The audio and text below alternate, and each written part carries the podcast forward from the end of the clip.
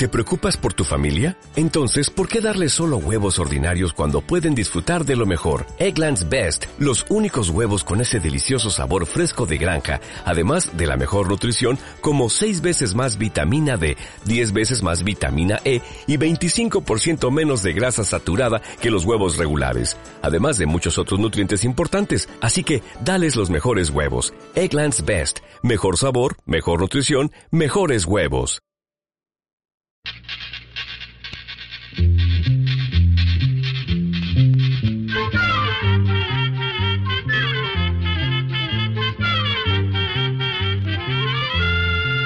Llegó para todo, llegó la escuela, llegó la escuela, llegó por radio.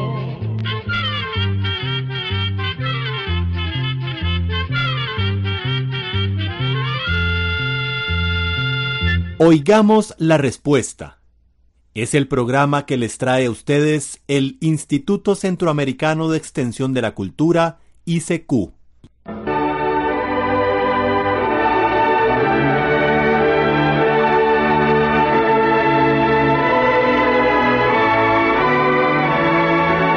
Diciembre es un mes de fiesta en el mundo entero. Millones y millones de cristianos recuerdan que en este tiempo nació un niño que se llamó Jesús. Fue Jesucristo el fundador de la religión cristiana. En todas partes del mundo, los cristianos festejan el recuerdo de este nacimiento. A pesar de que en casi todo país las fiestas son distintas, se conoce en todos ellos las figuras que representan a la Sagrada Familia, o sea, el portal o pasito como le decimos en nuestra tierra, las figuras representan generalmente al niño Jesús, a sus padres, a algunos pastores con sus ovejas y también a la mula y al buey. Pero además de estas figuras, se acostumbra poner también las de los tres reyes magos. A veces los representan a caballo, otras veces en sus camellos, pero siempre representan a tres personas ricas y poderosas que vienen a dejarle regalos al niño recién nacido. Encima de todas estas figuras se acostumbra a menudo colocar una estrella. La gente la llama la estrella del niño o la estrella de los reyes magos. ¿Quiénes eran estas tres personas y qué indica la estrella? El Evangelio de San Mateo, que fue escrito unos pocos años después de que murió Jesucristo, dice lo siguiente.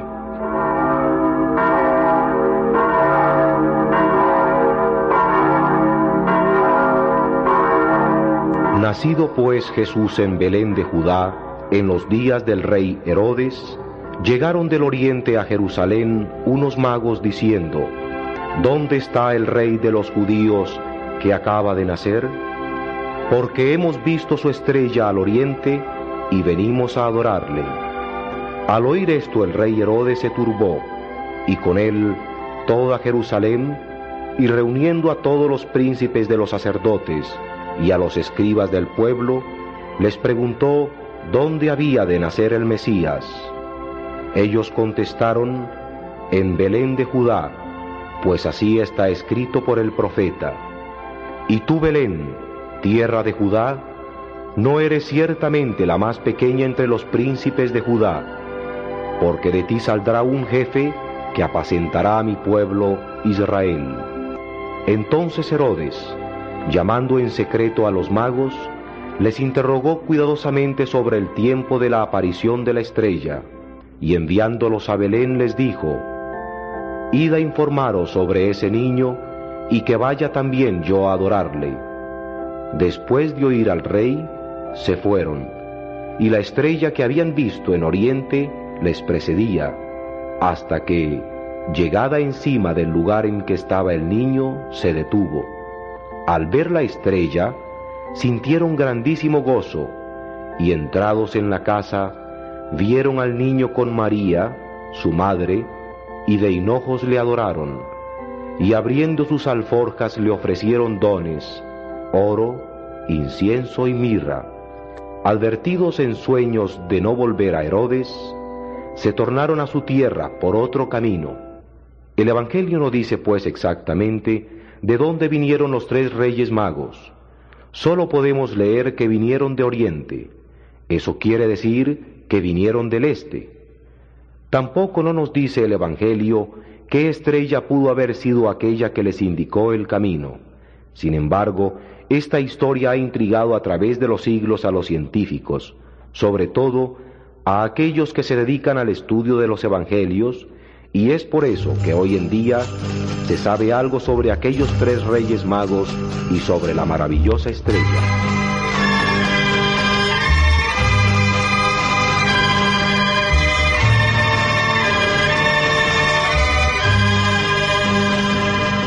Del cielo cayó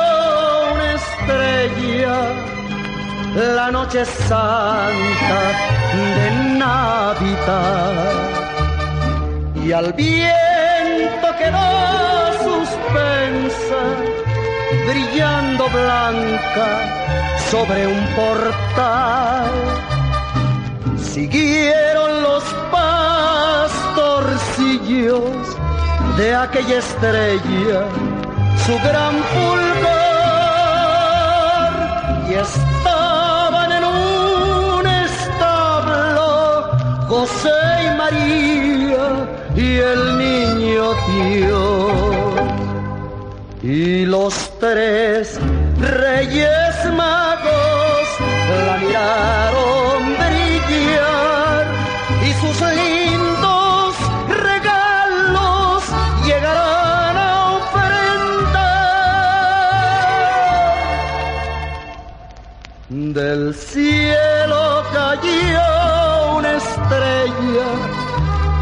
noche santa de Navidad. Y en mi alma dejó la huella profunda y noble de la verdad. La noche vistió de gala y hay una fiesta en el cielo azul por que trajo entonces el Rey Jesús.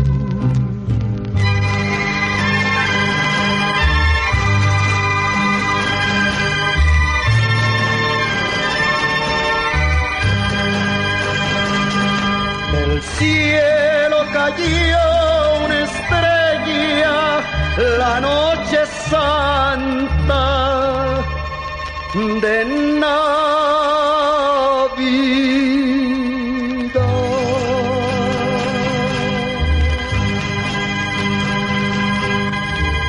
muchas universidades del mundo se estudia constantemente todo lo relacionado con los astros y con sus movimientos.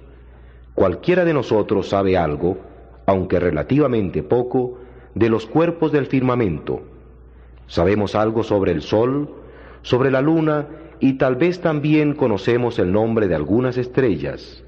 Si conocemos algunas estrellas, habremos observado que a través del año van cambiando de posición. En algunos meses las podremos ver al atardecer en el oeste. Pasa el tiempo y luego las veremos en la madrugada por el lado este. Las personas que se dedican al estudio de los astros se llaman astrónomos. Los astrónomos pueden calcular el movimiento de los astros conocidos. Para ellos no es difícil decir cuándo y en qué lugar volverá a aparecer tal o cual estrella. Pueden calcular perfectamente dónde se encontrará el planeta Júpiter o el Saturno dentro de 10 años el 25 de diciembre. Con la misma facilidad pueden calcular también dónde se encontraron estos astros en tiempos pasados. Esto no es ninguna brujería, pues desde hace miles de años la mayoría de las estrellas que vemos brillar en el firmamento recorren siempre su mismo camino, giran siempre en la misma dirección. El estudio de la astronomía no es un estudio nuevo. Ya desde hace cientos de años existían las universidades y allí se reunían los hombres sabios que se dedicaban a estudiar y a pensar sobre todos los misterios de la creación. Muchos de ellos ya desde entonces estudiaban con preferencia todo lo relacionado con los astros y trataban de adivinar por medio de ellos el futuro de los pueblos y de las personas. Y fue así como desde aquel tiempo los sabios le fueron poniendo nombre a las estrellas y a los planetas. Decían, por ejemplo, que Júpiter era un planeta de la suerte y que tenía una importancia especial para Palestina. Hace dos mil años existía en un país muy lejano llamado Persia la ciudad que llevaba el nombre de Sipar. En aquel entonces era una ciudad muy famosa porque allí se reunían muchos sabios y muchos estudiantes que iban a oír sus enseñanzas. Hoy, en ese lugar, existen solamente ruinas. Las guerras, los terremotos y el fuego destruyeron hace muchos años esa ciudad. En aquel tiempo, pues, cuando la ciudad Sipar estaba todavía llena de vida, sucedió una noche algo muy curioso. Se encontraban reunidos en una torre varios astrónomos y observaron que el planeta Júpiter se había acercado tanto al planeta Saturno que vistos desde la Tierra parecían una sola inmensa estrella. Esto no lo habían visto nunca antes. Inmediatamente comenzaron a hacer sus cálculos y comprendieron, llenos de admiración, que aún en ese mismo año estos dos planetas se volverían a acercar en esa misma forma por dos veces más. Los sabios, señores, se admiraron mucho y como se decía que el planeta Júpiter era muy importante para Palestina, pensaron que allí, en ese lugar, debía de estar sucediendo algo extraño. Estos sabios, a los que también se les llamaba magos, tenían sus libros y se supone que entre ellos estaba también el Antiguo Testamento de la Biblia. Admirados por lo que habían visto en el cielo, trataron de buscar una explicación del encuentro de los dos planetas en alguno de sus libros. Se supone que deben de haber leído aquellas frases que dicen, Y tú, Belén, tierra de Judea, no eres la más pequeña entre las ciudades de Judea, porque de ti saldrá un jefe que apacentará a mi pueblo Israel.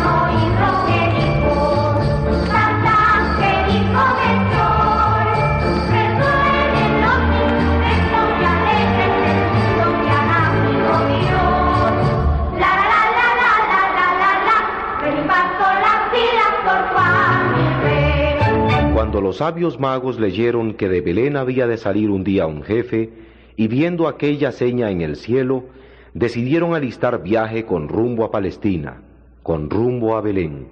Tenían la intención de buscar a ese nuevo jefe del que hablaba la Biblia. En aquellos tiempos había muchos reyes en los distintos países. Cuando alguien iba a visitar a un rey, le llevaba regalos para demostrarle su admiración y respeto.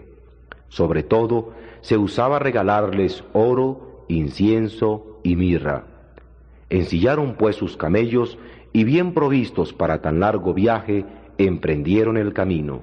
Hoy en día se sabe que el planeta Júpiter y el planeta Saturno se colocaron en tal forma que desde la Tierra parecían una sola inmensa estrella.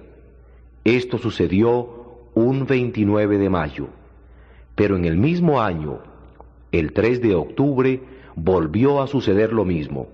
Se cree que entonces fue el momento en que los tres reyes magos comenzaron su camino. En aquel entonces los viajes eran dificultosos y se calcula que para llegar de Persia hasta Palestina deben de haber tardado más o menos un mes y medio. El 4 de diciembre de ese mismo año sucedió que por tercera vez los dos planetas se unieron. Se supone que en ese día llegaron los tres reyes a la capital de Palestina. Pero ellos eran extraños en estas tierras, no conocían a nadie y no tenían a quien preguntarle por el nuevo jefe a quien buscaban. Pensaron entonces que lo mejor sería ir donde el rey que gobernaba en ese tiempo. Él debía de saber dónde estaba ese nuevo rey, ese nuevo jefe que ellos buscaban y que anunciaban las estrellas. Así fue como llegaron donde el rey Herodes. ¿Dónde está? le preguntaron, el nuevo rey que ha nacido en estas tierras. Herodes era un hombre dominante. Al oír esa pregunta, su corazón se llenó de temor. Podría ser que los magos tuvieran razón, que realmente hubiera nacido un nuevo rey, que con el tiempo le habría de quitar el mando a él. Esto debía de ser cierto, porque si no, no habrían llegado estos tres hombres ricos desde tierras lejanas con sus regalos. Cuenta la historia que Herodes disimuló su disgusto y les contestó a los reyes magos que él no sabía dónde y cuándo había nacido ese nuevo rey, pero que por favor lo siguieran buscando, que con toda seguridad lo habrían de encontrar, pero que después de haberlo visitado le hicieran el favor de volver donde él y contarle dónde se hallaba, para que así pudiera ir también él a ofrendarle sus regalos. Pero en realidad las intenciones de Herodes eran distintas. Él quería saber dónde se encontraba ese niño para matarlo, porque él no iría a permitir que hubiera otro rey en su tierra. Los reyes magos siguieron su camino hasta Belén con la esperanza de encontrar ahí al nuevo jefe. Belén era una ciudad muy pequeña y ahí sí les pudieron contar que hacía pocos días había nacido en un establo de las afueras de la ciudad un niño. Pero ese niño era hijo de padres muy pobres, tan pobres que a la hora del nacimiento se encontraban alojados en un establo. Pero los reyes magos consideraron que justamente ese niño debía ser el nuevo jefe y a él le entregaron los regalos que llevaban. Eran regalos destinados a un rey.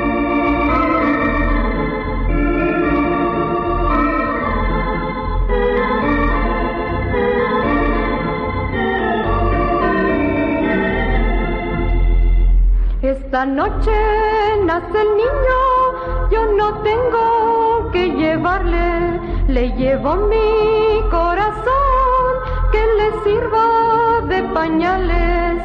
Alegría.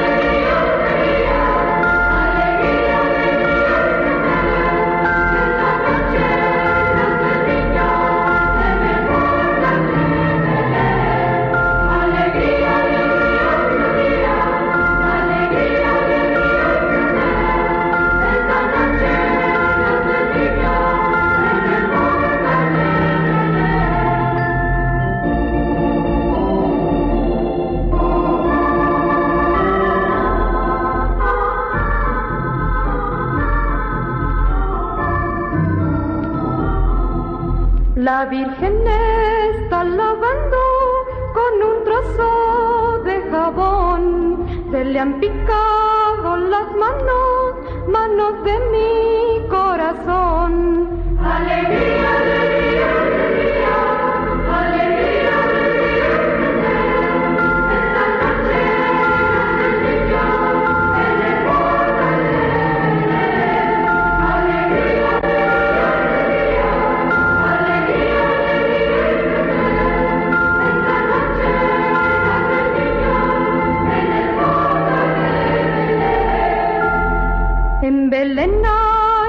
choza, junto al tierno Emanuel, están dándole calor un jumentillo y un buey. Alegría, alegría,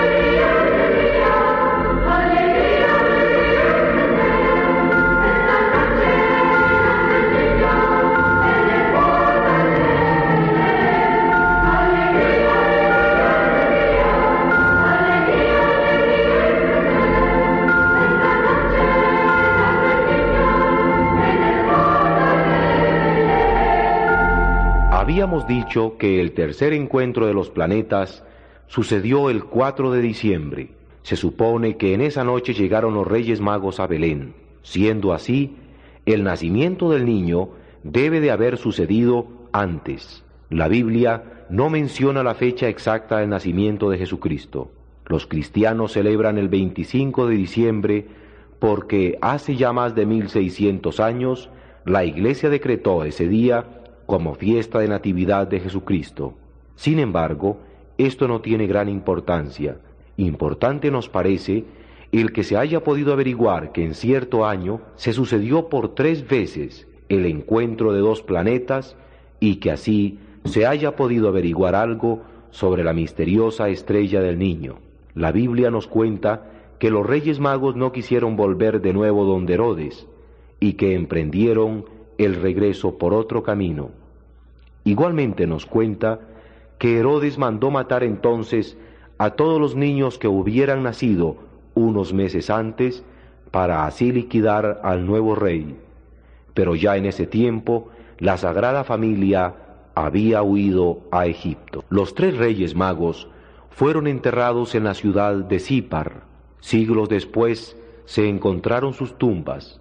Desde luego, no es completamente seguro que las tumbas fueran realmente la de estos tres magos, pero sí puede serlo así. En todo caso, sus restos fueron sacados y llevados con gran veneración a una iglesia en la ciudad de Colonia, en Alemania. Ahí se veneran hasta hoy en día y el 6 de enero de cada año se celebra en esa iglesia una misa especial.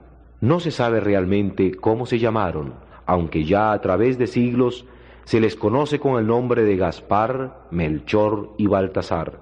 Tampoco se ha podido averiguar si realmente uno de ellos era de piel morena. Sin embargo, es muy posible, porque en aquellos tiempos estudiaban en la Universidad de Sipar estudiantes que venían de muchas partes del mundo.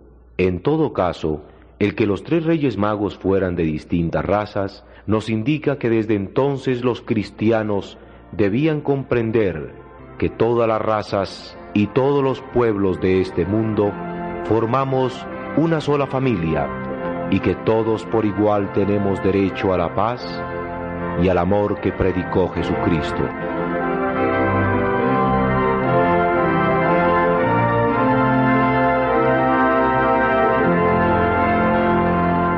Y con esto, queridos amigos, hemos llegado al final de nuestra charla de hoy. Hasta pronto y muchas gracias. Así llegamos a un programa más de Oigamos la Respuesta. Pero le esperamos mañana, si Dios quiere, aquí por esta su emisora y a la misma hora. Mándenos sus preguntas al apartado 2948-1000 San José, Costa Rica. También nos puede llamar a los teléfonos 22 25 52 38 o 22 25 53 38. o mándenos un fax al 22 25 22 27. También le damos el correo electrónico icq.org. Celo de letreo icecu arroba icecu.org. Para nosotros sus preguntas son muy importantes y estamos para servirle. También puede dirigir su pregunta a esta emisora que ellos amablemente nos la harán llegar. Muy importante, dele su nombre completo, dirección bien exacta ah, y el lugar donde escuche el programa. Recuerde que comprender lo comprensible es un derecho humano. Que Dios le bendiga.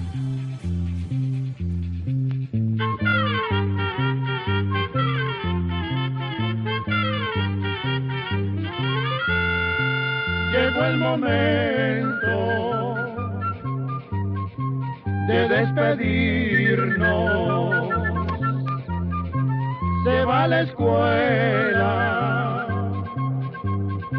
se va cantando